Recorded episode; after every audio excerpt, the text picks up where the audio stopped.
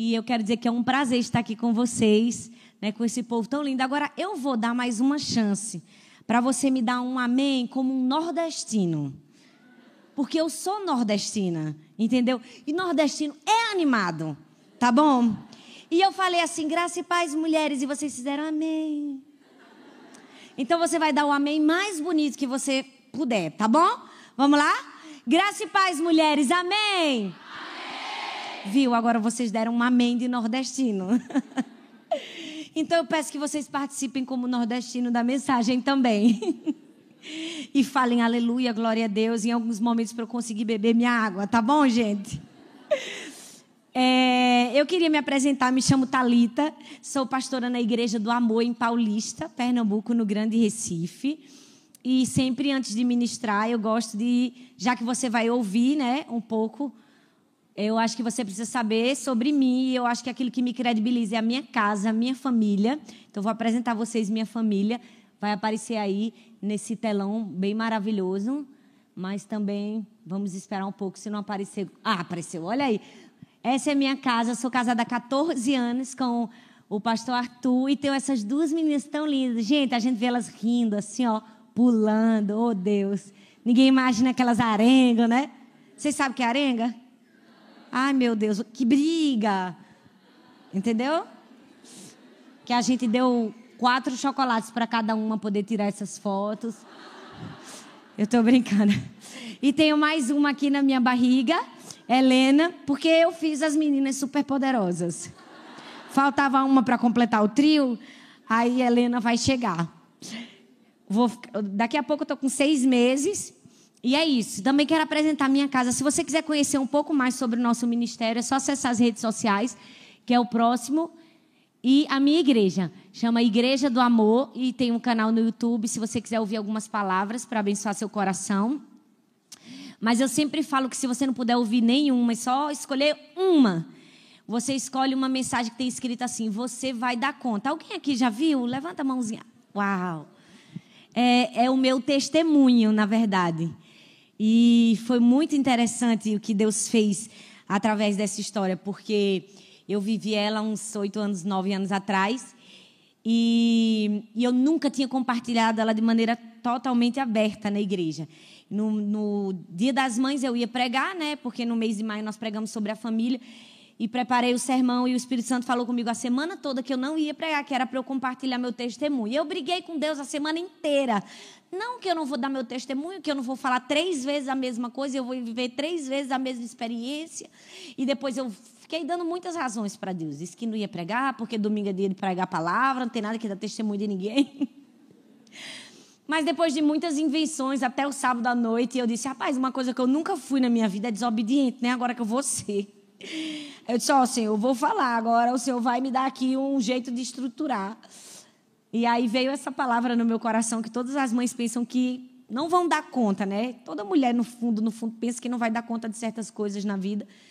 E aí dividi em quatro tópicos. Aí tentei fazer um sermão temático, mas contei minha história. E pela graça de Deus, tem alcançado muitas mulheres que estão sofrendo, passando situações difíceis. E eu recebo testemunhos dos mais difíceis e mais diferentes lugares. Se você conhece uma mulher que esteja passando uma situação difícil, eu peço que você mande essa mensagem para ela. Amém? E por fim, antes de iniciar, eu trouxe meu livro. Eu não sei fazer um mexão tão bonito como a Jennifer fez com palavras assim: Uau, você vai ler esse livro, sua vida vai ser transformada. Eu fico até com vergonha de falar isso, né? Porque foi eu que escrevi, eu tenho medo de não acontecer. Aí eu falo assim: gente, compra meu livro. Se você quer emagrecer, você vai emagrecer. Se você quer casar, você vai casar. Se quer arranjar um emprego, você vai, é mais fácil. Eu estou brincando, gente. Mas tem lá, acho que lá na frente, em algum lugar, é possível amar e nós falamos muito, porque é nossa cultura na nossa igreja, sobre o amor. E nasceu de um, de um artigo que eu li sobre o que é o amor na linguagem das crianças. Várias crianças responderam o que significava o amor. E as perguntas mais engraçadas e mais inusitadas possíveis. Mas eu percebi que todas as respostas, na verdade, eram o que a palavra de Deus falava sobre o amor. E aí eu destrinchei aqui para você ser abençoada também. Amém? Eu sei que nós já oramos, mas eu posso orar mais uma vez? Você pode fechar seus olhos sentados como estamos. Senhor, muito obrigada, Pai. Que privilégio nós temos de estarmos em tua casa, de ouvirmos a tua voz. Estamos aqui porque te amamos, porque te desejamos, porque tua presença é importante para nós e aquilo que o Senhor pensa e fala faz diferença na nossa vida. Te pedimos, fala conosco nessa tarde, ensina-nos o teu coração, mostra-nos o teu caminho, direciona-nos, ó Deus, na tua vontade. E que essa tarde nós possamos ter o entendimento que podemos confiar, podemos esperar, podemos colocar a nossa esperança no Senhor. Nós te damos a honra, nós te damos a glória e o louvor no nome de Jesus. Amém. Amém. Abra sua Bíblia, por favor, no livro de Romanos, capítulo 15 o verso de número 13. Nós vamos ler o texto, né, base aqui da conferência de vocês. E me foi passado exatamente isso. Ontem eu estava descansando e meditando um pouco nesse texto. A esperança né, é o que nos faz permanecer. Vamos falar sobre esperança. E falar sobre esperança é falar sobre Jesus. Então, a gente está bem demais, não é? Romanos 15, 13 diz assim: que o Deus da esperança os encha de toda alegria e paz por sua confiança nele, para que vocês transbordem de esperança pelo poder do Espírito Santo. Eu não sei se você, como eu, já assistiu alguns programas de televisão que passam aquelas propagandas de equipamento fitness, né? de, de academia e de esteira e, e aqueles pezinhos. E geralmente naquelas propagandas tem as mulheres mais lindas, com as barrigas mais trincadas da face da terra, né? E elas estão levantando um peso enorme, parece que elas não estão fazendo nada. Parece que é muito fácil, não é? E elas são muito magras, zero gordura. E eu tenho a impressão, mesmo que ingenuamente, que eles colocam esse tipo de mulheres para pensar que se nós comprarmos aquele equipamento, nós vamos ficar igual a elas. Mas a verdade é que não basta só comprar o equipamento, nós precisamos usá-lo. E usar muito para ficar do jeito que elas estão. E a fé é a mesma coisa, não basta a gente ter fé, nós precisamos usá-la. A esperança é a mesma coisa, não basta a gente ter esperança, nós precisamos perseverar em esperança. E é sobre isso que vocês estão estudando aqui, nós estamos estudando aqui. Perseverar em esperança. Não adianta a gente ter o equipamento se a gente não usa. Nós precisamos ter esperança e usar a esperança no nosso dia, nós precisamos perseverar em esperança. E muitas vezes a gente acha que não tem uma fé grande, acha que não tem muita esperança e por isso se se esquece, se esquiva de, de perseverar, mas na verdade a pequena que temos, se usarmos, nós vamos torná-la grande. Com certeza essas mulheres que ficaram com aquela barriga lá, toda cheia de músculo, fazendo toda sorte de inveja para a gente, elas usaram e não começaram daquele jeito. Com certeza deveria ter muitas gordurinhas aqui, mas elas perseveraram. E a esperança também precisa ser assim na nossa vida. Para alcançarmos resultados, precisamos perseverar em esperança. E hoje eu quero falar sobre três atitudes que nos ajudam a perseverar em esperança. Três comportamentos que vão nos permitir viver de maneira esperançosa e fazer da alegria, da paz, como diz Romanos, a nossa vida, o nosso estilo de vida. E a primeira delas é que nós precisamos nos livrar das preocupações. Uau, parece tão simples, né? E é simples, na verdade. O que importa é que nós precisamos cumprir as coisas simples. O Evangelho é simples. Jesus é simples. Mas a Bíblia diz em Filipenses 4,6: diz assim: Não andeis ansiosos por coisa alguma. Antes, em tudo, sejam conhecidos os vossos pedidos diante de Deus pela oração, com súplicas de ações de graça. Algo completamente oposto à fé e à esperança é a preocupação. E venhamos e convenhamos, mulher é PhD em se preocupar. A gente se preocupa se vai casar, né? A gente se preocupa se vai arranjar um emprego. A gente se preocupa é, se, se, se nós vamos ter filhos. E mais, nós nos preocupamos por coisas tão menores Quem é mãe se preocupa se o filho vai comer o lanche que colocou na lancheira da escola. Não é verdade? Quem nunca passou a tarde pensando: será que Sara lanchou?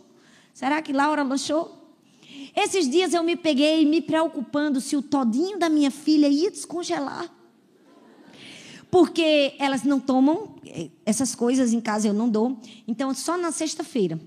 E aí eu disse: não, eu vou dar um todinho para ela hoje. Ela vai ficar muito feliz de tomar um todinho. E eu disse: eu vou deixar congelado, porque esse negócio é ruim, quente, não é? Porque aí eu fico, ele fica um pouquinho descongelado, ela leva. Quando chega na hora do lanche, ele vai estar bem geladinho, eu pensei. Daqui a pouco eu estava em casa, meu Deus, será que o todinho descongelou? Será que quando ela for tomar, ela vai conseguir tomar? E depois eu pensei, meu Deus, eu estou me preocupando se um todinho está descongelando. Porque mulher, infelizmente, tem essa tendência para preocupação. E sabe, o diabo está sempre nos rodeando de preocupação, porque ele quer roubar a nossa fé e a nossa esperança. Então, por que nós precisamos nos livrar das preocupações? Porque se preocupar é uma perda de tempo. É uma perda de tempo, é uma perda, perda de energia. Por quê? Porque não muda as circunstâncias. É, é, ignorante se preocupar, não é falta de inteligência da gente. Porque se nós nos preocupássemos e aquilo mudasse em alguma coisa, bem, eu ia me preocupar, valer. Mas nenhuma preocupação produz mudança de circunstância na nossa vida. Muito pelo contrário, produz tormento na nossa vida. Então nós precisamos parar de nos preocupar, livrar-se das preocupações, por quê? Porque não vai mudar nada. E já é provado que a maioria de todas as doenças e de todos os problemas físicos e emocionais vem de preocupações desnecessárias que nós temos. Nós já acordamos nos preocupando que a gente vai comer no café, no almoço, na janta, se vai dar conta de fazer todas as atividades que a gente tem no dia. E isso termina liberando até toxinas que preparam o nosso corpo para doenças. Por quê? Porque esse é o mal do século, é a ansiedade. A gente está muito preocupado, muito perturbado com coisas tão pequenas e sem querer nos vemos depressivas, angustiadas, síndrome do pânico, desespero, sem causa. Mas, na verdade, a causa é o excesso de preocupação. Nós não podemos nos preocupar. Por quê? Porque não muda as circunstâncias. Mas também, por quê? Porque se preocupar nos impede de confiar em Deus. Todas as vezes que nós nos preocupamos, na verdade, nós estamos pecando em confiar que Deus cuida de nós em confiar que Deus tem o controle de todas as coisas na nossa vida e nós estamos sendo auxiliares de Satanás no nosso tormento. Porque é isso que o diabo faz. Ele fica tormentando a gente com preocupações. Será que meu marido vai voltar para casa, né? Será que um dia isso vai acontecer comigo? Será que meu filho vai voltar para os caminhos do Senhor? E ele fica nos atormentando e nós estamos trabalhando com ele. Nós estamos permitindo e nos atormentando também. E nós precisamos nos confiar em Deus. A gente precisa resolver o que nós precisamos resolver dos nossos problemas e não nos preocupar com o que a gente não pode resolver. Mas a gente faz o inverso. Ao invés de fazer o que precisamos fazer com os problemas, nós nos preocupamos com aquilo que nós não podemos fazer com os problemas. Nós precisamos pegar os nossos problemas e o que for da minha parte, eu faço. E o que eu não posso fazer, Deus faz. Eu descanso que Ele cuida. Eu preciso confiar que Ele me ama. Eu não preciso ficar trabalhando duro na distração do diabo na minha mente, nos meus ouvidos. Eu preciso trabalhar com Deus. Eu quero que você pense sobre isso. Né? Que confiar em Deus é saber que Deus tem aquilo que nós não sabemos, mas aquilo que nós precisamos. Então, quando nós nos livramos das preocupações, nós fazemos isso por quê? Porque não adianta de nada se preocupar. E porque se nós nos preocuparmos, nós estamos dizendo, Deus, eu não confio em Ti. Não, não, o Senhor não está fazendo um bom trabalho na minha vida. Não, não, acho que o Senhor tem capacidade de resolver esse tipo de problema. Nós estamos querendo tomar a tarefa de Deus e fazer o que a gente acha que faz melhor que Deus. Que arrogância, né? Que prepotência da gente achar que a gente é melhor que Deus para alguma coisa. Não, põe na minha mão, Senhor. Isso é preocupação. É dizer, eu sei resolver. Estou trabalhando duro para isso quando Deus não quer nos dar esse peso. É por isso que nós precisamos nos livrar. E como é que a gente se livra da preocupação? Porque é muito legal saber isso, não é? Porque, quer queira, quer não, vez ou outra a gente está se preocupando. A gente se livra da preocupação resistindo ela imediatamente. A Bíblia diz que a gente precisa resistir ao diabo e ele vai fugir de nós. E com a preocupação é da mesma maneira. Nós precisamos resistir ela logo no início, agir rapidamente. A gente não pode dar tempo para preocupação na nossa vida. É como uma roupa. A gente está no, no restaurante, suja a nossa roupa, mancha de molho de tomate. No sushi, mancha de molho shoyu, gente. Tem coisa pior. Você acabou de comprar roupa branca ainda por cima. Aí pinga o molho shoyu. Você faz o quê? Ah, semana que vem eu lavo. É isso que você faz? Vai, gente, me ajuda a pregar. É isso, gente. Quando você chega em casa, você faz o quê? Vou lavar minha roupa. Tem gente que é tão organizada que ela não espera nem chegar em casa. Ela faz o quê? Garçom, traz uma lavanda para mim. Se você não conhece essa técnica, eu vou te passar ela agora. Geralmente os restaurantes têm isso. É uma misturinha lá que eu não sei o que é. Que você passa assim na roupa, ó, já sai. Por quê? Porque a gente sabe que se deixar ali mais tempo vai ser mais difícil sair.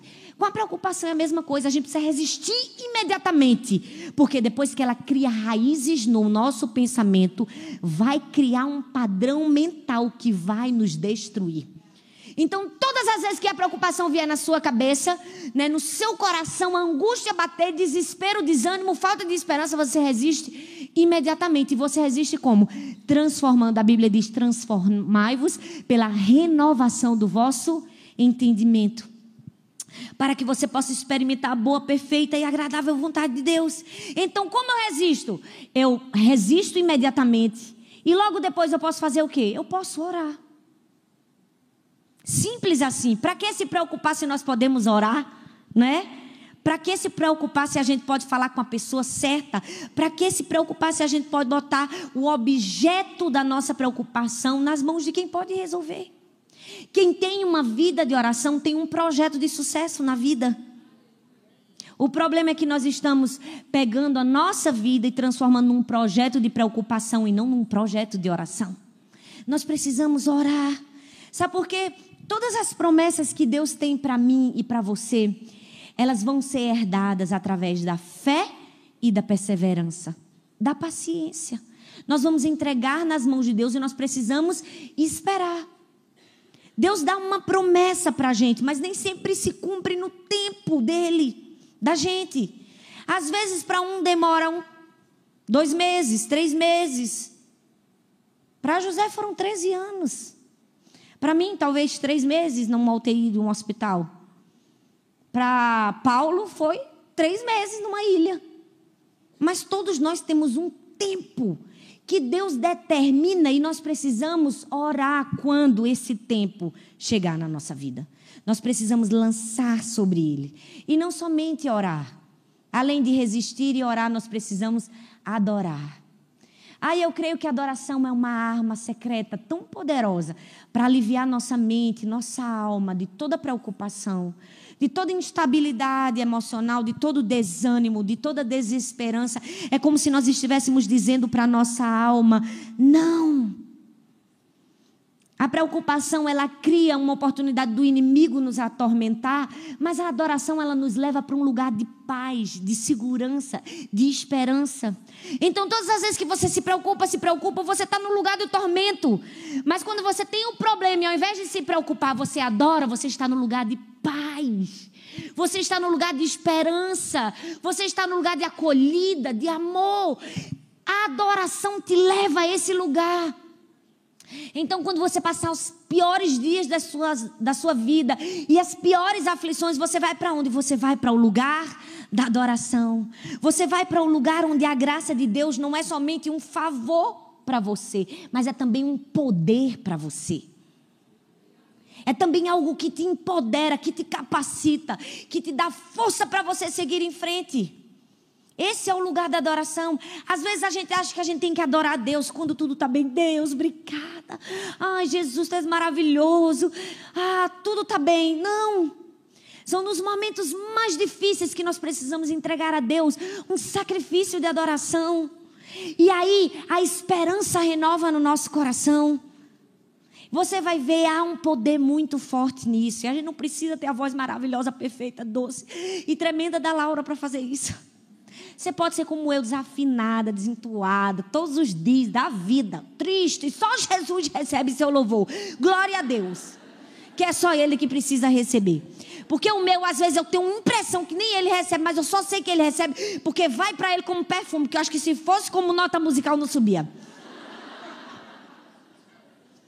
Sinceramente, gente, quem compartilha comigo aqui dessa experiência? Olha, eu não estou sozinha. Glória a Jesus. Gente, Jesus me ama. Eu sei que Jesus me ama quando ele recebe meu louvor. Eu tenho certeza. Às vezes eu estou cantando, meu marido fala: Você está querendo falar alguma coisa? Eu disse: Jesus está recebendo. Não é? E eu me lembro que eu tive muitas experiências de esperança, adorando, resistindo e orando. Sua esperança vai se renovar quando você orar, adorar e resistir às preocupações. Eu passei a minha primeira gestação, quem escutou meu testemunho, muita gente aí ouviu. E, e eu fiquei três meses de uma UTI no hospital. Gente, eu passei as piores experiências, talvez, que uma mãe pode passar a respeito de um filho. Eu tinha feito tudo certo na minha vida, cresci nos caminhos do Senhor, entreguei minha vida, abri mão de tantas coisas, casei certo. Eu pensava, não, tudo vai dar certo na minha vida. Eu casei virgem, meu marido, eu obedeci a Deus, eu fiz isso, aquilo. A gente tem essa impressão, né? A gente cresce no caminho do Senhor, a gente faz tudo certo, que tudo vai ser bem na sua vida. Mas não.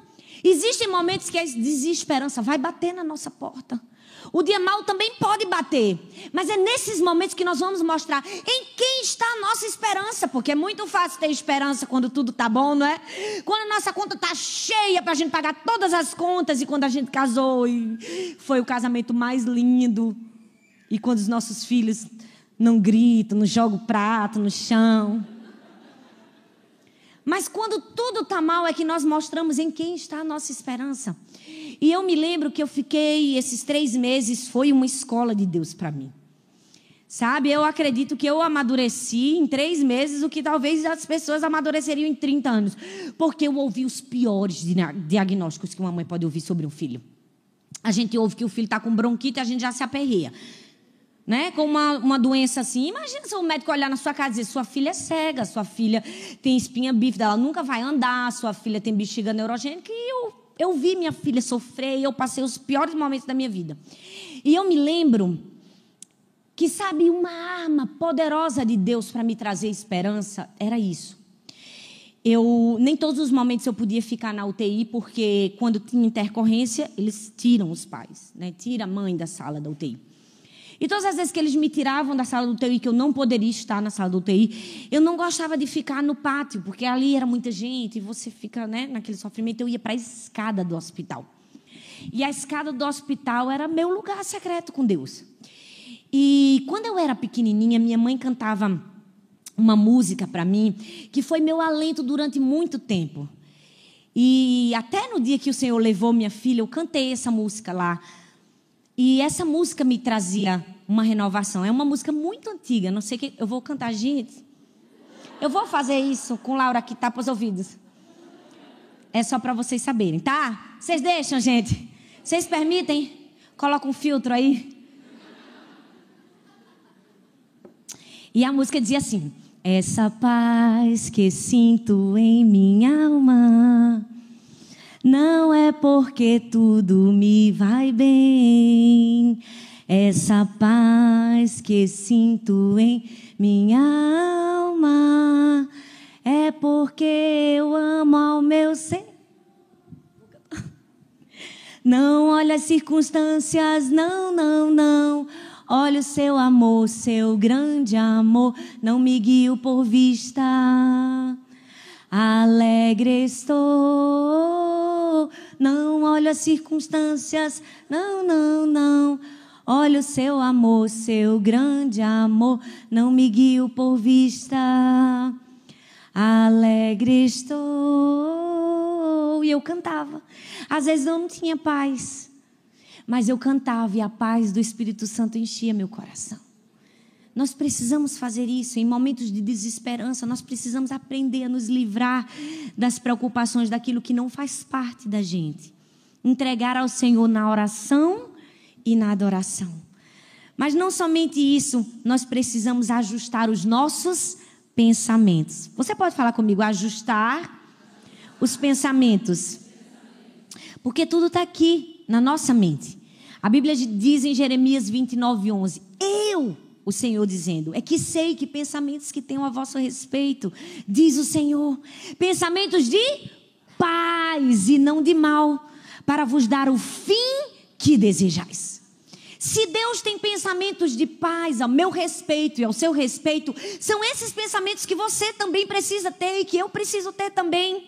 Se nós queremos viver uma vida cheia de paz, de esperança, de alegria no poder do Espírito Santo, nós precisamos aprender a ajustar os nossos pensamentos e pensar como Deus pensa. Nós precisamos mudar a nossa maneira de pensar. Porque todo sucesso e todo fracasso na nossa vida passa pela maneira como nós pensamos. A Bíblia diz em Provérbios que assim como imagina em sua alma, assim é. E essa não é uma filosofia humanista que põe o homem no centro do universo. E não é aquilo, ah, eu vou imaginar, cola a foto da pessoa com ela que eu vou. Puxa, poder dos pensamentos. Não é isso. Mas você precisa entender que é uma ideia bastante bíblica. Que aquilo que você pensa vai tornar aquilo que você vai viver. Nós precisamos ajustar os nossos pensamentos para esperança. Eu queria que você parasse por um momento e imaginasse os piores momentos e os melhores momentos da sua vida. Os momentos de fracasso que você foi derrotada e os momentos de vitória que você teve. O que você estava pensando antes e durante? O que você estava pensando antes e durante dos seus piores fracassos e das suas piores, das suas melhores conquistas? Perceba como seus pensamentos trabalharam para te levar a esse lugar. Nós precisamos pensar como Deus pensa a nosso respeito, porque quando nós temos pensamentos de esperança, nós vivemos uma conduta de esperança. Na minha casa eu levo isso muito a sério, então eu trabalho com as minhas filhas num, num sistema de, de encorajamento, de esperança. Então, eu não dou, não dou vez. Ah, não dá, dá. Posso todas as coisas naquele que me fortalece. Não dou brecha para minhas filhas. E um dia eu sempre conto esse exemplo. Se você já ouviu alguma ministração, você vai ouvir. Mas você vai ouvir de novo. Você ouve de novo? Sara e Laura. Aí Sara tinha cinco anos e Laura tinha três. Eu estava sentada na, na sala e Laura na mesa e Laura na sala. E Laura tentava vestir a roupa da boneca e não estava conseguindo. Claro, ela estava com o vestido de uma boneca vestindo em outra boneca. E ela fazia, eu não consigo, não consigo vestir essa roupa. Gente, quando ela disse assim, eu não consigo, minha filha mais velha fez, Laura, com o dedinho assim, nunca mais fale esta palavra dentro desta casa. Você consegue, Laura. Você não sabe que mamãe não deixa a gente dizer você não consegue. Você precisa se esforçar. Aí ela botou a mão na cintura e fez: Vamos, eu só vou sair daqui quando você vestir essa boneca. Tente mais uma vez. Gente, Laura quase rasgou o vestido, mas ela vestiu. Ela vestiu. Por quê? Porque nós precisamos de pensamentos assim para viver uma vida que conduz com os nossos pensamentos. Se ela tivesse continuado, não vou conseguir, ela tinha vestido a boneca? Não tinha vestido. Ela só vestiu a boneca quando ela teve pensamentos de esperança. E deixa eu te dizer, não adianta ninguém chegar para você e dizer você pode, você consegue. Não adianta você abrir a Bíblia e ver todas as promessas que Deus tem para você, se o você pode de Deus não se transforma no eu posso. Só funcionou para Laura porque ela disse, você, ela ouviu você pode, mas ela disse, eu posso? Eu vou vestir essa boneca. Ela tomou posse, ela trouxe para si a palavra de esperança. Nós precisamos fazer isso. A gente tem que aprender a internalizar. Quantas vezes a gente vem para a igreja mal, chora, que mulher é assim, né, gente? Não precisa de muita coisa, a gente se derrama fácil, né? Fala comigo, Deus. Aí Deus dá uma palavra de esperança para você. Aí a pessoa vai, queria tanto que alguém tivesse falado alguma coisa para mim. Oi, como assim se Deus falou com você? Às vezes nós estamos ouvindo as palavras de esperança e de encorajamento de Deus, mas nós não estamos transformando ela em vida. Não adianta de nada Deus olhar para mim para você e dizer que você é preciosa, que você é da realeza, que você é filha. Se você não diz eu sou preciosa, eu sou da realeza, eu sou filha. Não adianta de nada. O problema é que nós sabemos que somos filhas, mas temos tratamento de escrava conosco mesmo. A gente sabe que é filha, mas se comporta como escrava, gente. Mefibosete, a Bíblia diz que ele era o quê? Linhagem real, ele era neto de Saul, filho de Jonatas. Ele tinha direito ao quê? Herança. Ele era da linhagem real. Mas ele estava escondido em Lodebar. E a Bíblia diz que Lodebar é um lugar de pastagem. Você imagina numa sociedade agrícola? Lugar de pastagem. É lugar de quê? Miséria. De pobreza. Ele estava nesse lugar de miséria e de pobreza, mesmo tendo sangue azul. Linhagem real, porque não adianta a gente ter linhagem real se nós não tomamos posse da nossa linhagem real. Nós precisamos crer na nossa linhagem real. Quando Davi chama ele para honrá-lo, dar um lugar à mesa, dar a ele as terras e a herança que era por direito dele, ele diz assim: Ai, eu não sou digno, eu sou um cão morto. Gente, ele era um príncipe dizendo: Eu sou um príncipe, mas não sou. Eu sou um cão morto. Quantas vezes nós somos princesas dizendo: Eu sou um cão morto? Nós precisamos ajustar os nossos pensamentos. Nós precisamos colocar a nossa mente para trabalhar em favor da esperança, da paz, da alegria. Você consegue entender? É isso que você precisa fazer. Em segundo lugar, você precisa ajustar seus pensamentos. Você precisa pensar como Deus pensa. Você precisa encher pensamentos de fé, de confiança em Deus. E não somente em Deus e no seu futuro. Você precisa ter boas expectativas do seu futuro. Precisa. Todos nós precisamos. Nós precisamos olhar para o nosso futuro e dizer: Deus tem pensamentos de paz. Uau, é hoje o dia que Deus vai fazer alguma coisa grande. Gente, Bill Johnson, vocês conhecem a Bethel, né, Church? E o filho do Bill Johnson, uma vez perguntaram para ele: como é que você se sente sendo pastor de uma igreja que que tem muitas curas e muitos milagres e avivamento, e as pessoas vêm do mundo todo para serem curadas, mas você é surdo, porque ele é surdo. E ele disse assim: porque todos os dias, quando eu me acordo, eu digo, é hoje o dia que Deus vai me curar. E quando Deus não me cura e eu vou dormir, eu digo, está um dia mais perto de eu ser curado. Sabe, é esse comportamento de esperança que nós precisamos ter. Nós precisamos acordar cheio de expectativas em Deus e dizer: tem alguma coisa muito boa para mim. Você precisa ajustar seus pensamentos ao invés de você dizer: meu Deus, eu tenho tanta coisa para fazer, eu não tenho dinheiro para pagar. Você tem que dizer: Deus vai fazer algo sobrenatural na minha vida. E se Deus não fizer, vai dormir sabendo, tá mais um dia, só falta mais um dia, eu já cumpri mais um dia da minha luta. Tá mais perto de eu alcançar aquilo que Deus tem para mim. Você precisa ter pensamentos de paz, de esperança sobre seu futuro, sobre o que Deus tem para você, mas não somente sobre isso, sobre você. Você precisa ter pensamentos de esperança ao seu respeito. E isso não é orgulho. Orgulho é pensar que você é melhor do que os outros, não que você é boa.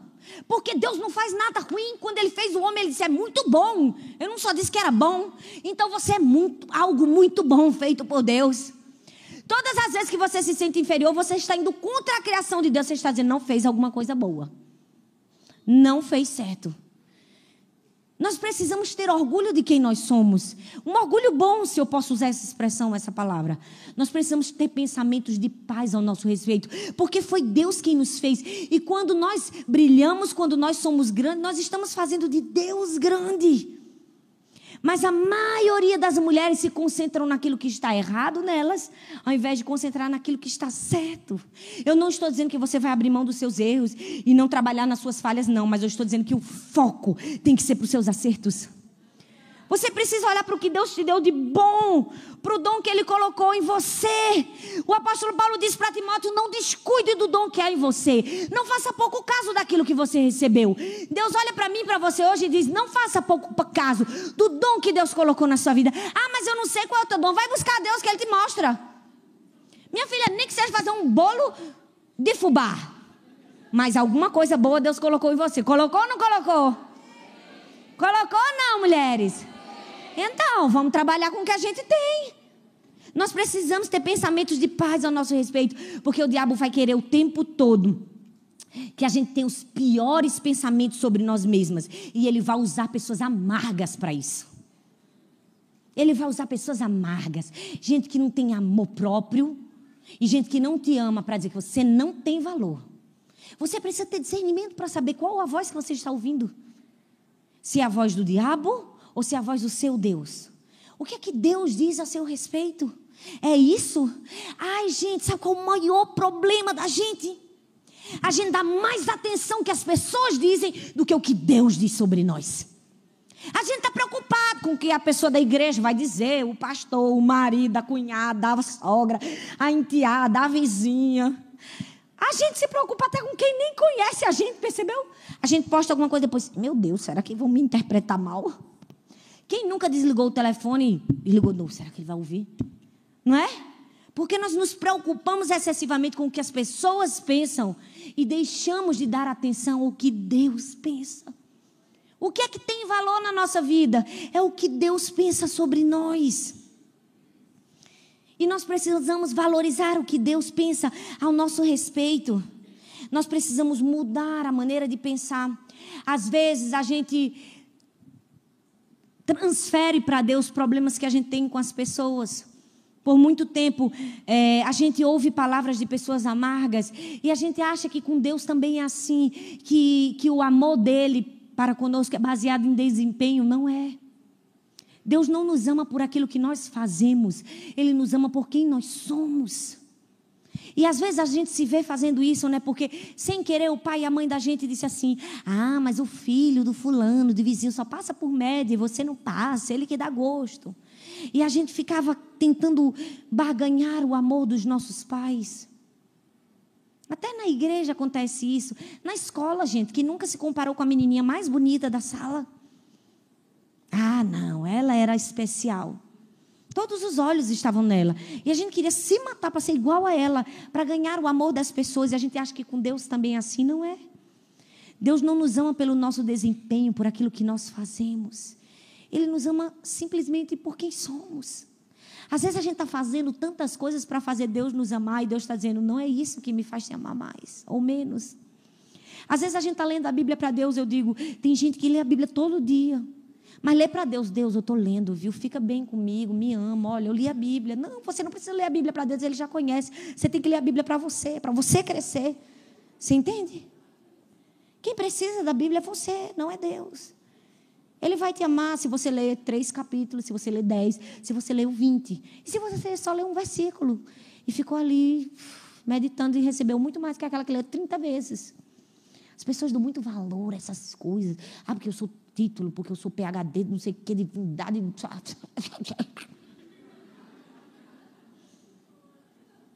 Ai, Deus amassa tudo e joga no lixo. Se for útil para a glória de Deus, Ele não vai jogar, não. Mas eu acho que ele não ia querer que a gente ficasse falando também, não. Nós precisamos entender que Deus nos ama por quem nós somos. E é isso que precisa estar na nossa cabeça. A gente fica se martirizando porque a gente diz, eu não mereço, eu não mereço. Fiz tudo errado, estraguei tudo. Não, a gente não estragou. A gente pode mudar a nossa conduta. A gente pode ter estragado o comportamento, mas o amor de Deus por nós nunca vai mudar. Então, o que você precisa fazer para ter uma vida de esperança? Se livrar das preocupações e ajustar os seus pensamentos. Para ter pensamentos de esperança, o Salmo 39 é um, é um dos que eu mais gosto desse versículo. Salmo 39, 7 diz assim: Eu, Senhor, o que eu espero? Tu és a minha esperança. O salmista diz: A quem eu devo esperar? O que, que eu devo esperar? Aí logo ele diz: Deus é a minha esperança. Ah, então eu tenho que esperar muitas coisas boas de Deus. Minha filha, se Deus é a sua esperança, você tem que pensar o melhor possível. Você tem que ter preocupação? Não. A quem eu devo esperar? A minha esperança está em ti. Quando a gente fala de esperança, tem um ditado que diz assim: a esperança é a última que morre. É bonito, né, gente? Mas não está certo. Porque a esperança nunca morre. Ela não é a última que morre. Ela não é que fica se matando para chegar no fim. Não. A esperança não morre. E toda área na nossa vida que está sem esperança, ela está sobre a égide de uma mentira. Qualquer área da sua vida que não tem esperança, porque ela está sendo guiada e pautada sobre uma mentira. Porque o que você deve esperar, sua esperança está em Deus. Nossa esperança não está nos homens e nas coisas falíveis, está no próprio Deus que não erra. Cada dia mais eu tenho aprendido a ser menos realista. O mundo fica dizendo: você tem que ser realista. Você não tem que ser realista. Deus não me chamou para ser realista, Deus me chamou para viver no sobrenatural. Então eu não quero ser realista. Eu quero ser uma mulher de fé e de esperança. Ah, não, vamos. Não sei se você já ouviu esse discurso. Vamos pensar de forma realista para se não acontecer a gente não levar um baque. Estou nem aí. Posso levar um baque lá de cima. Eu prefiro ter esperança. Eu não fui chamada para ser racional. Eu fui chamada para o sobrenatural. Eu fui chamada para a fé. Você também foi? Você pode dar um glória a Deus por isso para beber minha água?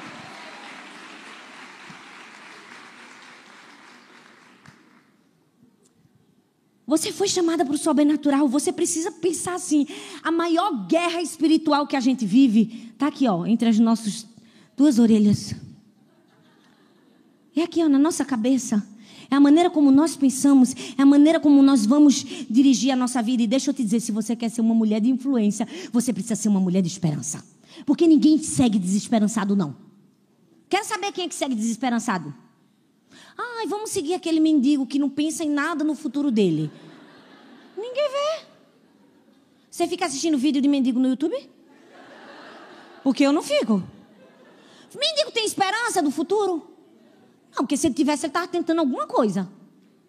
Você segue quem tem esperança. Quem acredita, quem tem fé. Se você quer ser influente, você precisa ter fé. Você precisa ser obrigado. Gente, esperança não é um sentimento que eu espero vir do alto. Deus vai me dar esperança agora. Não, é o que eu decido ter. Deliberadamente, eu decido ser esperançoso. Você precisa decidir ser esperançosa. Não fica esperando. Hum. Às vezes a gente bota umas expectativas, umas coisas de Deus, que Deus eu acho que fica olhando para a gente dizendo: Meu Deus, não falei nada disso. Oh, criatura, toma juízo. Não é? Que às vezes a gente acha que tudo vai ser resolvido assim. Não, eu vou entrar na igreja. Aí Laura vai cantar e de repente o Espírito Santo vai. Bah! Eu creio que Deus pode fazer isso. Gente, eu creio que Deus pode mandar um anjo tocar esse violão agora. Não pode? E a gente ouviu um hino celeste? Eu creio. Eu tenho fé para isso. Mas se eu posso pegar o violão e tocar, Deus não vai fazer. Tem coisas na nossa vida que se a gente pode fazer, Deus não vai fazer para a gente. Se Ele mandou a gente fazer, Ele vai dizer, faz. Mas a gente está assim, Deus, se o Senhor quiser que eu jejue uma semana, faça com que passe uma pessoa com um boné vermelho.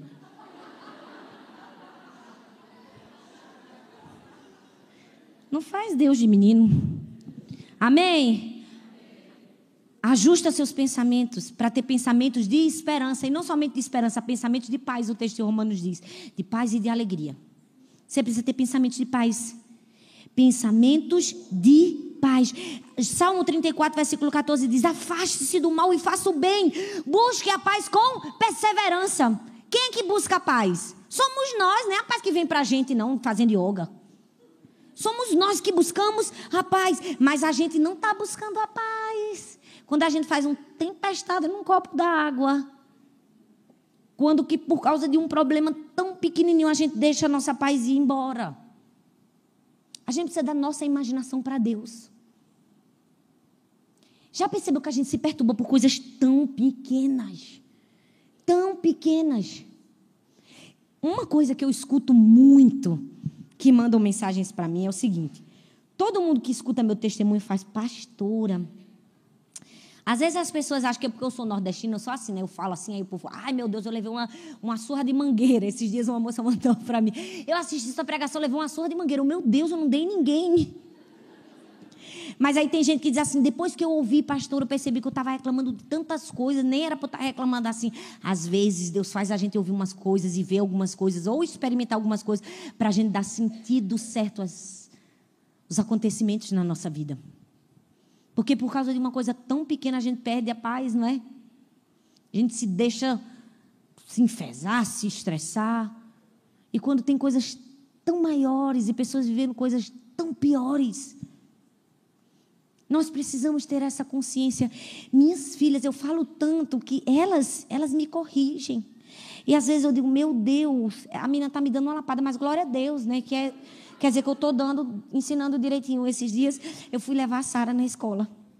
Aí, quando eu fui levar ela, passou um carro que eu acho lindo, que é aquele Mini Cooper. Aí eu disse, gente, eu acho esse carro tão lindo, eu queria um carro desse.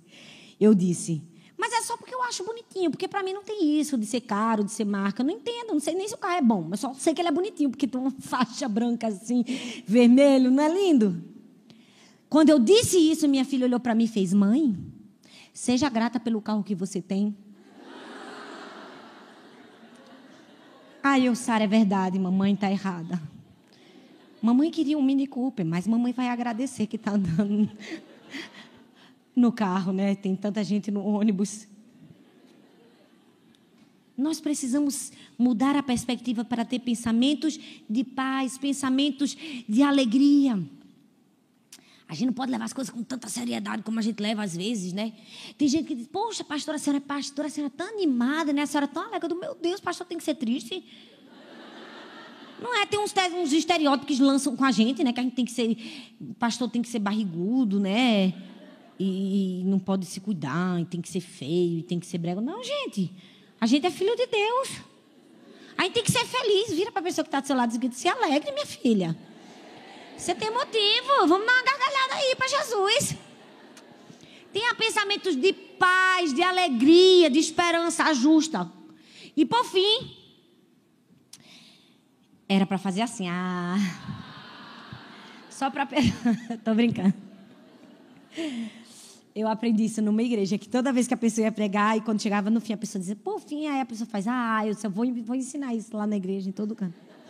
Que é legal, porque a pessoa fica com esperança. que não foi tão mal, que não estava com sono, cansado, tomou 30 litros de café para acordar. E por fim, ah, não precisa falar mais não, tá, gente? Além de se livrar das preocupações e ajustar seus pensamentos para ter esperança, você precisa ajustar suas palavras. Porque aquilo que a gente alimenta no nosso coração transborda de alguma maneira na nossa vida. Quando você se enche de esperança, ela vai sair, vai sair pela sua boca, vai sair pelos seus ouvidos. Eu conheço uma pessoa desesperançada, quando ela ouve qualquer pessoa dizer, rapaz, fulano estava falando isso. Acho que ele estava falando isso aqui por causa disso, daquilo, aquilo. Não tem gente que viaja, não é? É o coração, está cheio daquilo e transborda pela boca. Nas nossas palavras precisa transbordar esperança. Toda vez que você pensa que você diz algo que está de acordo com Deus, você já está no caminho, você já está progredindo, você já está crescendo.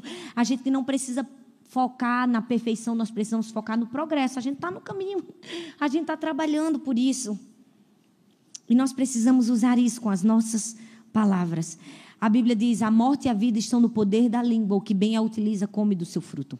Quando a gente é mãe, eu já usei esse exemplo também num, num outro sermão meu, que eu digo assim: quando a gente é mãe, está ensinando os filhos a crescer, eles começam a andar, eles começam a andar e eles vão cair. Né? Eles vão cambalear. Ensinei minhas filhas a andar assim, ó. Sentava numa cadeira, meu marido sentava na outra, bem pertinho. Eu botava uma jujuba aqui para Sara vir e Arthur para mim. Ela focava na jujuba e vinha andando. No meio do caminho, às vezes, ela dava uma cambaleada e caía. E eu levantava. E o que, é que a gente faz? Se preciso for, a gente cuida das feridas, né? Limpa o joelho, mas a gente diz: continua andando, filha, isso, vai, você está conseguindo, meu Deus, que legal. Deus também faz isso com a gente na jornada. A gente está andando, às vezes a gente vai cair, vai machucar o joelho. Ele limpa e diz: você está progredindo, continua caminhando. Não desista. Use sua boca para proferir a esperança que está em seu coração, porque todas nós precisamos lutar contra a batalha do desânimo, da desesperança. Todo mundo precisa. Mas deixa eu te dizer uma coisa: não são as pessoas que vão nos manter encorajadas. Não são os pastores, não são as palavras, e não são, ah, você consegue que as pessoas vão dizer, não são isso. Sabe, a Bíblia fala de Davi. E tem um texto que eu amo que diz assim, 1 Samuel 36 diz assim: Davi se animou no Senhor, o seu Deus. Ele não disse assim, Davi ouviu o pastor dizer assim: fique animado, meu filho. Aí ele se animou. A Bíblia diz: Davi se animou. Ele mesmo se animou no Senhor, seu Deus. Ele sabia extrair força e esperança dentro dele mesmo. Ou seja, daquilo que Deus já tinha depositado nele. Como foi que ele fez isso? Quando ele começou a se lembrar Eu fui escolhido no meio dos meus irmãos quando eu era somente um pastor de ovelhas. Quando ele lembrou, eu matei um urso, um leão. Deus me ajudou nisso. E nesses momentos ele puxava o ânimo. Quando ele entrava na caverna, estava sofrendo porque Saúl estava perseguindo ele, se animou no Senhor, seu Deus. Ele se lembrou de tudo que Deus já tinha feito, ele arrancava daqui de dentro. Nós precisamos arrancar. A gente não tem que ser dependente das pessoas, das palavras das pessoas. Nós precisamos ser dependentes de Deus. A gente precisa arrancar de dentro de nós a esperança e dizer: Eu vou me animar no Senhor, meu Deus. Eu vou fazer sair daqui de dentro a minha esperança. Você vai ter de volta a sua fé, a sua esperança, quando você mudar o canal da televisão. Talvez você está assistindo o canal das suas desgraças, das suas derrotas, de tudo que não deu certo, dos namoros e dos noivados que acabaram. Quando Deus está dizendo, muda o canal. Lembra quando você matou o urso e o leão? Lembra quando você foi escolhido entre os seus irmãos? Assiste outra coisa. Quando você assistir outra coisa, vai puxar de dentro de você a esperança. Você vai se animar no Senhor, seu Deus. Ele poderia ter ficado abatido, mas ele não se deixou permanecer abatido. Você não pode se deixar permanecer se abatido. Você precisa aprender a se animar no Senhor, seu Deus. Você precisa dar ordens a você dá ordens ao seu coração, dá ordens à sua alma, dá ordens à sua mente.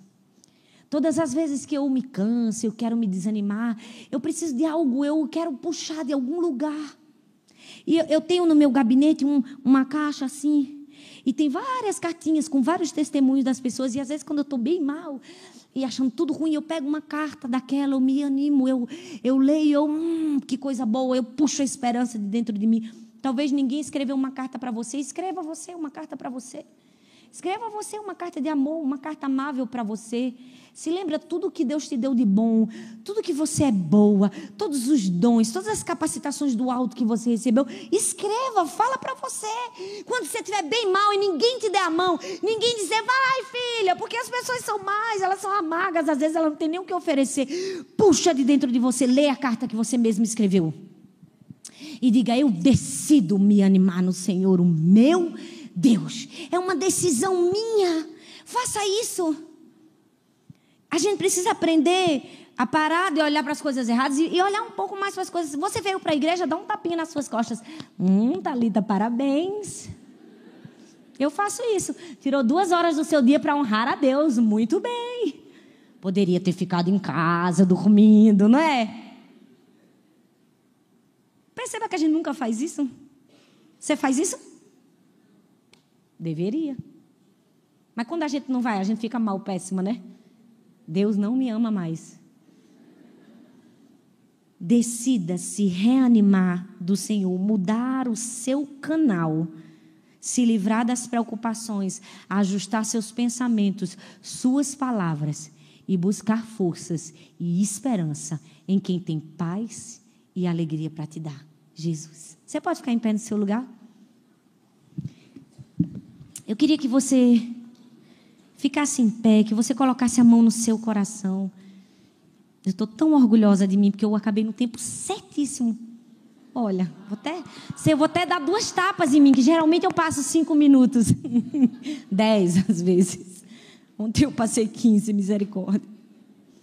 Mas deixa eu te dizer uma coisa: Deus te trouxe aqui porque Deus tem grandes pensamentos para nós mulheres. Sabe, eu tenho certeza que Deus é apaixonado por a gente. Tenho convicção que Deus trabalhou duro para nos empoderar. Deus trabalhou duro contra os fariseus a nosso favor. Você percebe isso na Bíblia? Todo o tempo estavam dizendo: cala a boca das mulheres, tapa os ouvidos das mulheres, não deixa as mulheres ou, ouvirem. O ato interior do templo é só para os homens. Aí Jesus vai para o exterior. Deixa as mulheres ouvirem. Aí Jesus chega para Marta e diz: Maria escolheu a boa parte, Marta. Ela estava aqui, se quedando aos meus pés e ouvindo. Jesus estava quebrando todos os paradigmas. Porque não era permitido para as mulheres ouvirem, aprenderem. Quando Jesus disse: Eu quero que a mulher saia da cozinha e escute, ele estava trabalhando por mim e por você. Ele estava dizendo para mim e para você que nós temos valor. Quando Jesus gasta a maior parte do tempo dele numa conversa com uma mulher pecadora, ele estava dizendo: não é o que você faz, é quem você é. Eu valorizo isso. Você não precisa fazer as coisas mais lindas do mundo e ter o prêmio Nobel da Paz para eu te dar valor. Então, mesmo você sendo uma mulher pecadora com a ficha corrida, eu vou me revelar você como um Messias, como ele fez com aquela mulher. Jesus trabalhou pesado para nos empoderar. E o que é que nós temos feito com o que ele fez? Ao nosso favor? A gente está escondendo, a gente está se esquecendo, a gente está fazendo pouco caso. Não. Nós precisamos viver de maneira digna do Pai que nós temos, da herança que nós temos e do privilégio de sermos filhas que nós temos. Então quero que você feche seus olhos e agradeça seu pai. Agradeça, diga, papai, obrigada porque o Senhor me ama por quem eu sou. Porque o Senhor tem cuidado de mim e não são as lutas que eu enfrento, não são os medos que eu tenho que vão me fazer parar. Eu vou escolher ter esperança no Senhor. Eu vou escolher depositar minha fé em Deus. Eu escolho hoje dizer não a todo medo, todo desânimo, toda frustração e sim para Jesus. Oh, Paizinho, muito obrigada, Senhor. Oh, Deus, como é bom ouvir tua voz, como é bom saber que somos amadas pelo Senhor. Como é bom termos o entendimento de quem nós somos, filhas. Nem mais nem menos. Como é bom saber que não são nossas aptidões, não são talentos. Ah, não, não é o que nós somos. O que nós podemos fazer, mas é o que nós somos, é aquilo que o Senhor construiu em nós. É a tua graça, o teu favor sobre nós, e nós queremos te dizer: nós recebemos o teu amor. Nós queremos te dizer perdão, Senhor, se quantas vezes o Senhor nos deu de graça e nós fechamos a porta. Nós não achamos merecedoras de receber esse amor e nós nos entregamos às preocupações, aos problemas, nós nos entregamos aos pensamentos de derrota. Mas nessa tarde nós queremos te dizer: nós entregamos a nossa mente a Ti, Jesus. Nós entregamos o nosso coração, nós entregamos a nossa alma, nós entregamos as nossas emoções ao teu controle. Nós dizemos, nós decidimos, nós fazemos um compromisso, uma escolha. Nós vamos receber o teu amor, nós vamos pensar sobre nós como o Senhor pensa, nós vamos viver como o Senhor vive e nós vamos cumprir cada sonho, cada promessa